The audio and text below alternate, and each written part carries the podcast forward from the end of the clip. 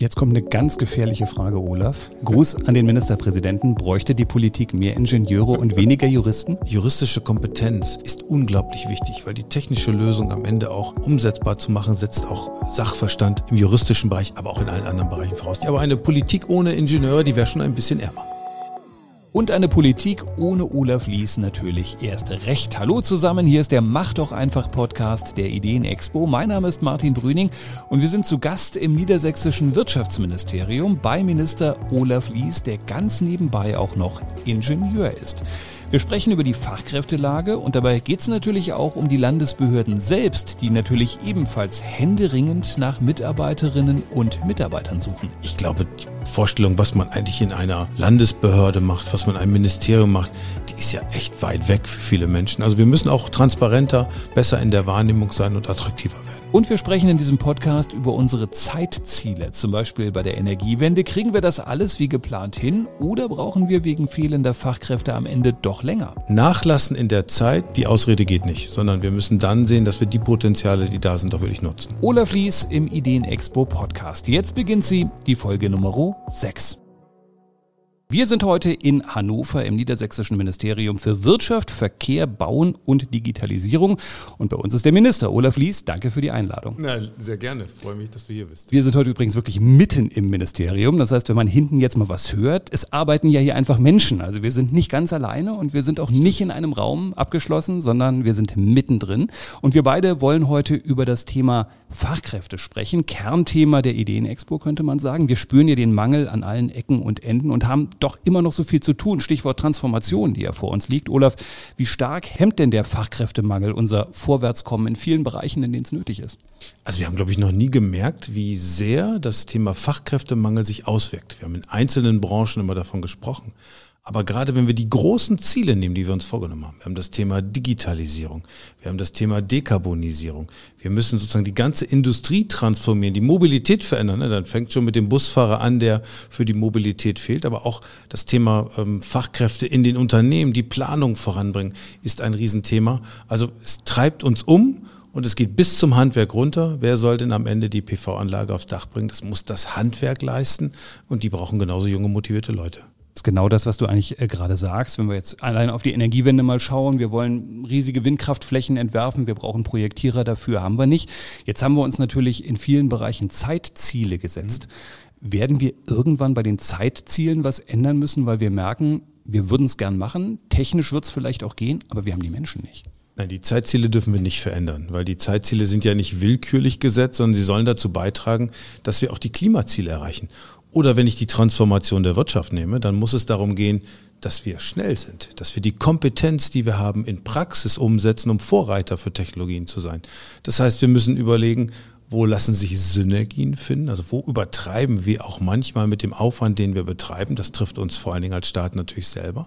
Und wir müssen auf der anderen Seite bei der Frage von Fachkräften überlegen, finden wir eigentlich all diejenigen, die wir brauchen? Ignorieren wir nicht viele? Sind wir nicht doch extrem defizitorientiert? Wir wissen als erstes, was jemand vielleicht nicht kann, anstatt die Stärken, die jemand hat, zu schätzen. Also ich glaube, das wird ein ganz entscheidender Aspekt sein. Also nachlassen in der Zeit, die Ausrede geht nicht, sondern wir müssen dann sehen, dass wir die Potenziale, die da sind, auch wirklich nutzen. Was ja viele überrascht hat, war, dass dieses Thema auf einmal so aufgeploppt ist. Wir hatten Corona, da war die Wirtschaft sowieso relativ am Boden, da hat das jetzt nicht so eine große Rolle gespielt. Auf einmal gingen die Geschäfte wieder auf und auf einmal reden alle von der Fachkräftelücke. Ja. Hast du so eine Erklärung dafür, dass das auf einmal so plötzlich so spürbar wird, während es ja immer ein bisschen gewabert hat, das Thema?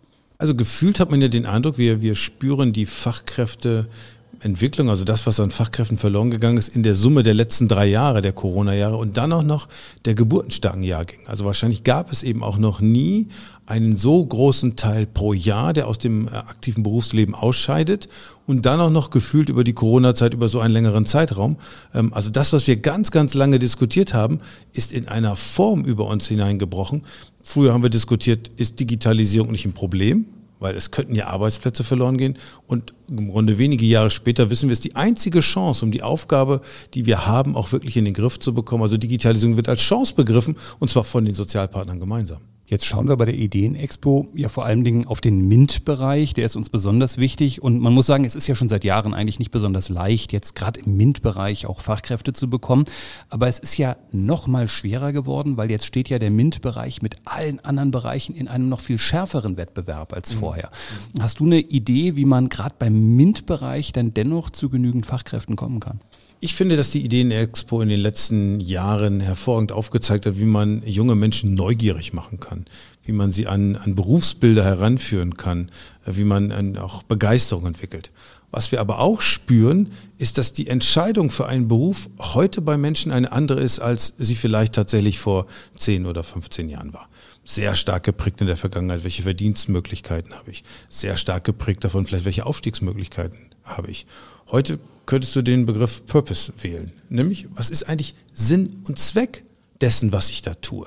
Das habe ich in der Vergangenheit nie so erlebt. Natürlich gab es immer Überzeugungstäter, die einen Beruf ergriffen haben, aber dieses Hinterfragen, dieses sozusagen in den Mittelpunkt stellen, welchen Wert hat das, was ich dort mache, das spielt eine Rolle und das würde uns bei den Fragen, die wir haben, natürlich helfen. Also gerade in den MINT-Berufen äh, junge Menschen zu gewinnen, die gestern noch auf der Straße für mehr Klimaschutz demonstriert haben und morgen auf dem Dach in der praktischen Umsetzung dafür sorgen, dass wir Klimaschutz voranbringen. Und das natürlich in der Vielfalt der Berufe. Also ich glaube, dass das eine Chance und damit müssen wir junge Menschen viel mehr erreichen, ihnen den, den Wert dessen, was sie dort tun können, noch stärker vermitteln. Jetzt bist du kein Schulminister, ist ganz klar, aber wir gucken natürlich sehr stark auf junge Menschen, auch auf den Bereich der Berufsorientierung, stellen natürlich fest, dass viel mehr Menschen Abitur machen als früher, was ja generell eigentlich erstmal gut ist. Ähm, stellen aber gleichzeitig fest, dass natürlich in Gymnasien Berufsorientierung natürlich einen anderen Stellenwert hat als in einer anderen Schulform. Ist das auch was, wo wir langfristig umdenken müssen, wo wir sehen, wir haben eine ganz große Gruppe von jungen Menschen, wir müssen denen stärker, zumindest in jungen Jahren schon mal zeigen, das sind die Möglichkeiten, die du später mal hättest? Das ist schon eine ungewöhnliche Entwicklung, die wir haben. Also wir haben eine extreme Zunahme an Menschen, die Abitur machen. Das ist ja erstmal nichts Negatives, ne? das will ich auch gar nicht damit sagen. Und an Menschen, die studieren, das ist ja per se auch nichts Negatives. Aber wenn wir uns mal ansehen, wie sozusagen der Grad zwischen denen, die den Weg über eine Qualifizierung auf praktische Art, nämlich der dualen Ausbildung gehen im Studium, dann ist da ein, ein Ungleichgewicht entstanden. Das heißt, wir müssen früher anfangen, Berufsbilder zu vermitteln und was ich spüre, wir haben uns dazu entschieden, äh, verpflichtend Berufsorientierung in den Gymnasien zu machen. Aber verpflichtend Berufsorientierung heißt nicht verpflichtend diskutieren, äh, was studiere ich denn nach meinem Abitur, sondern heißt auch deutlich zu machen, welche Perspektiven habe ich, auch vielleicht aufzuzeigen, dass ja der Weg in meine Zukunft genauso gut über die duale Ausbildung führt. Also eine gute duale Ausbildung, in der ich selber erfolgreich sein kann, mit der ich mich weiterentwickeln kann, ist eine Chance. Also bessere Berufsorientierung. Und was wir auch erleben übrigens, ist ja, wir haben viele junge Menschen, die sind irgendwie wie verloren. Also die haben die Schule verlassen, aber sind irgendwie nirgends angekommen. Das, das, kann ja eigentlich gar nicht in unserer Welt, wo wir alles erfassen. Also wir müssen viel genauer hinschauen, dass wir nicht junge Menschen haben, die zwei, drei, vier Jahre nicht wissen, was sie tun oder tatsächlich die angefangen haben zu studieren, aber ehrlicherweise sehr schnell merken, das Praktische wird mir eigentlich mehr liegen. So, jeden, den wir früher erreichen, ist besser als jedem, dem wir hinterher noch eine Hilfe geben müssen. Du hast das Thema äh, Land, Fachkräfteproblematik eben auch schon mal ganz kurz touchiert. Lass uns noch mal ganz kurz auf das Land selbst gucken, weil bei euch ist es ja auch nicht leicht. Ihr braucht ja auch Fachkräfte. Also auch zum Beispiel alles, was ich im Bereich erneuerbare Energien machen möchte, wird vom Land in irgendeiner Form von den Behörden begleitet. Da fehlt es dann auch an den Fachkräften. Was macht ihr als Land konkret, um Fachkräfte für euch zu gewinnen?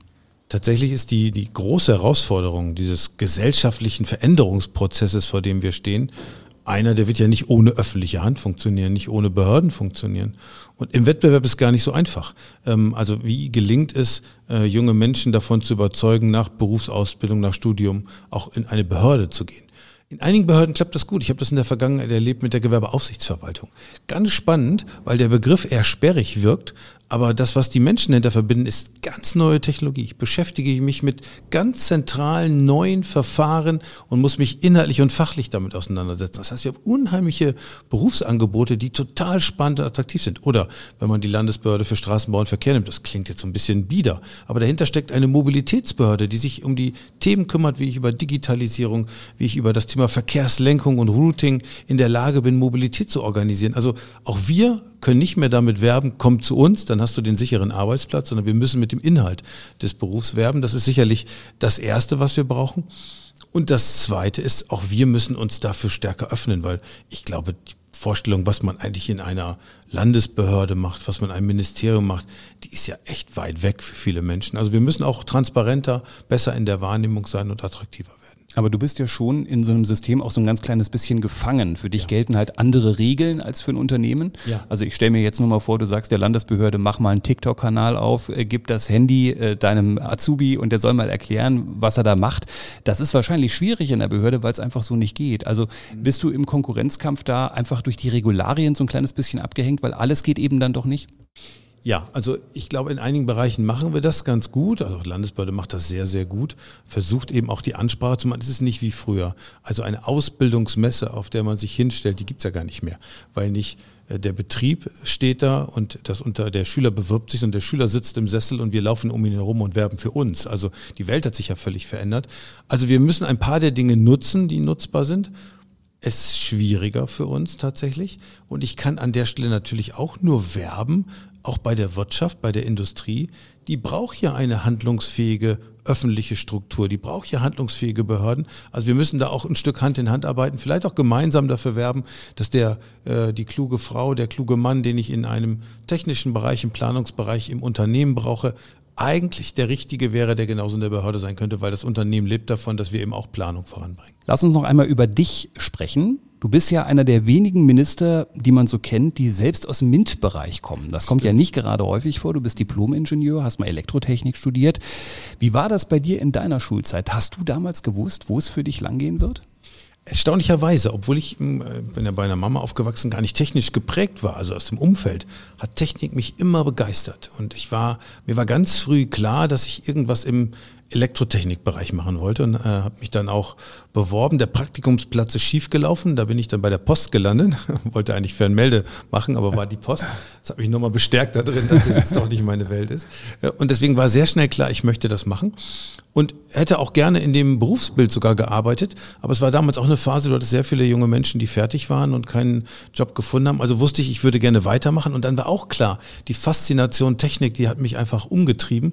Und das ist ganz ungewöhnlich. Für mich war das wirklich ein extrem gerade gekennzeichneter Bereich mit Begeisterung für Mathe und Physik und dann am Ende auch mit einem Studium im Bereich der Technik. Das heißt, viele sind ja im Studium dann am Anfang immer so schockiert, ach du lieber Himmel, was muss ich jetzt alles ja. wissen? Und dann kommen diese ganzen Formeln. Aber bei dir war es so, du hast das schon vorher in der Schule wahrscheinlich gut gekonnt und du wurdest jetzt nicht komplett überrannt davon, was da auf einmal für Anforderungen auf dich zukamen. Nein, das stimmt. Also es hat mich in der Schule schon äh, begeistert, deswegen war auch die Ausbildung richtig. Bei der Ausbildung war eher das Problem, dass zu so einer Elektronikausbildung äh, in der Vergangenheit, heute vielleicht auch noch eine extreme mechanische Ausbildung dazugehört. Das ist das erste in der Ausbildung war der große Stahlklotz, die große Pfeile und dann gefühlte Stunden auf dem Klo gemeinsam mit den anderen auszubilden und sagen, das schaffe ich alles nicht, das geht gar nicht. Also, aber das gehörte auch dazu und das prägt dich auch. Deswegen Ausbildung, das muss man allen immer sagen, duale Ausbildung, auch gerade im Handwerk ist auch Persönlichkeitsentwicklung. Das ist nicht nur fachliches Lernen, das ist, kommt in einer Phase, wo sich die Persönlichkeit junger Menschen unglaublich entwickelt. Und das ist, glaube ich, wenn es ein guter Betrieb ist, eine ganz tolle Basis auch für so eine Entwicklung. Man hat bei dir oft den Eindruck, dass du bis heute davon profitierst, weil du hast mit ganz vielen technischen Themen zu tun, als Umweltminister noch mit Energiewende, jetzt zum Beispiel mit Transformation, Automobilindustrie. Fällt dir der Zugang bei vielen Themen leichter, weil du sie einfach dann doch technisch schneller verstehst? Ich glaube, dass ich sogar manchmal aufpassen muss, weil ich so technikverliebt bin, dass ich mich zu sehr vielleicht mit dem Detail beschäftige. Das ist aber eigentlich gar nicht die Herausforderung, vor der ich stehe. Aber nee, tatsächlich, dass seit diesen ganzen Jahren, also schon in den ersten fünf Jahren Opposition, aber auch in den zehn Jahren jetzt Regierungszeit, ist das, ist das wie eine riesige Exkursion, die man macht. Also in die Betriebe gehen, verstehen, was die tun, im nächsten Betrieb auch sozusagen adaptieren, was habe ich eigentlich im anderen Betrieb gesehen, also auch Vernetzung darüber schaffen, das macht totale Freude und ist die, die einmalige Chance, äh, die Kompetenz, die man als Ingenieur mitbringt, auch in die politische Arbeit äh, mit einzubringen. Also das fasziniert mich schon jeden Tag aufs Neue und ich finde, das ist natürlich auch eine, eine Zeit einer unglaublichen Entwicklung, also wo wir nicht nach drei Jahren im gleichen Betrieb das Gleiche sehen, sondern schon wieder Innovationsschritte nach vorne gemacht werden. Also faszinierende Zeit. Jetzt kommt eine ganz gefährliche Frage, Olaf. Gruß an den Ministerpräsidenten. Bräuchte die Politik mehr Ingenieure und weniger Juristen? Na, wir brauchen eine gute Mischung. Also ich habe auch gelernt, das hat sich im, im Umweltressort deutlich gezeigt, also juristische Kompetenz ist unglaublich wichtig, weil die technische Lösung am Ende auch umsetzbar zu machen, setzt auch Sachverstand im juristischen Bereich, aber auch in allen anderen Bereichen voraus. Die, die Mischung macht es, glaube ich, aber eine Politik ohne Ingenieure, die wäre schon ein bisschen ärmer. Letzte Frage, Olaf. Wenn dein Weg in der Politik doch mal irgendwann enden sollte, wir können es uns beide absolut nicht vorstellen, aber es kann ja mal passieren.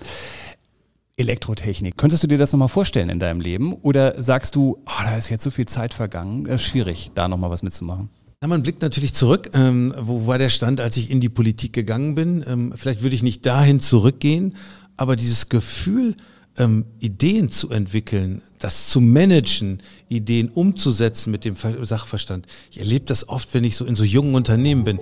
Das ist schon faszinierend, mal eine Chance zu haben, etwas Neues aufzubauen, eine neue Technik zu platzieren mit der Kompetenz und Erfahrung, die man aus der Politik hat. Also äh, fantastisch, äh, faszinierend, aber ehrlicherweise würde ich auch gerne Politik weitermachen. Naja, und Ideen entwickeln könntest du natürlich auch bei der Ideenexpo. Ich denke, wir könnten uns auch äh, dich bei uns gut vorstellen. Denk mal drüber nach. Bewerbungsanlagen bitte an bewerbung.ideenexpo.de. Wir sind ja auch immer auf der Suche nach Fachkräften. Wir sind gespannt, was die Zukunft bringt. Wir waren heute bei Olaf Lies im niedersächsischen Wirtschaftsministerium. War ja dann doch erstaunlich ruhig um uns rum. Olaf, was ist denn da los? Na, die Kolleginnen haben natürlich gesehen, sie würden jetzt auf dem Flur nur stören. Selbstverständlich. Ja, was soll man noch auf dem Flur? Ist das hier sehr beliebt. ich danke dir, dass wir heute bei dir sein sein durften. Und wir sagen natürlich auch diesmal Danke fürs Zuhören. Alle Infos, alle anderen Podcasts natürlich im Newsroom auf unserer Seite unter ideenexpo.de. Wir verabschieden uns aus dem Ministerium und sagen bis zum nächsten Mal.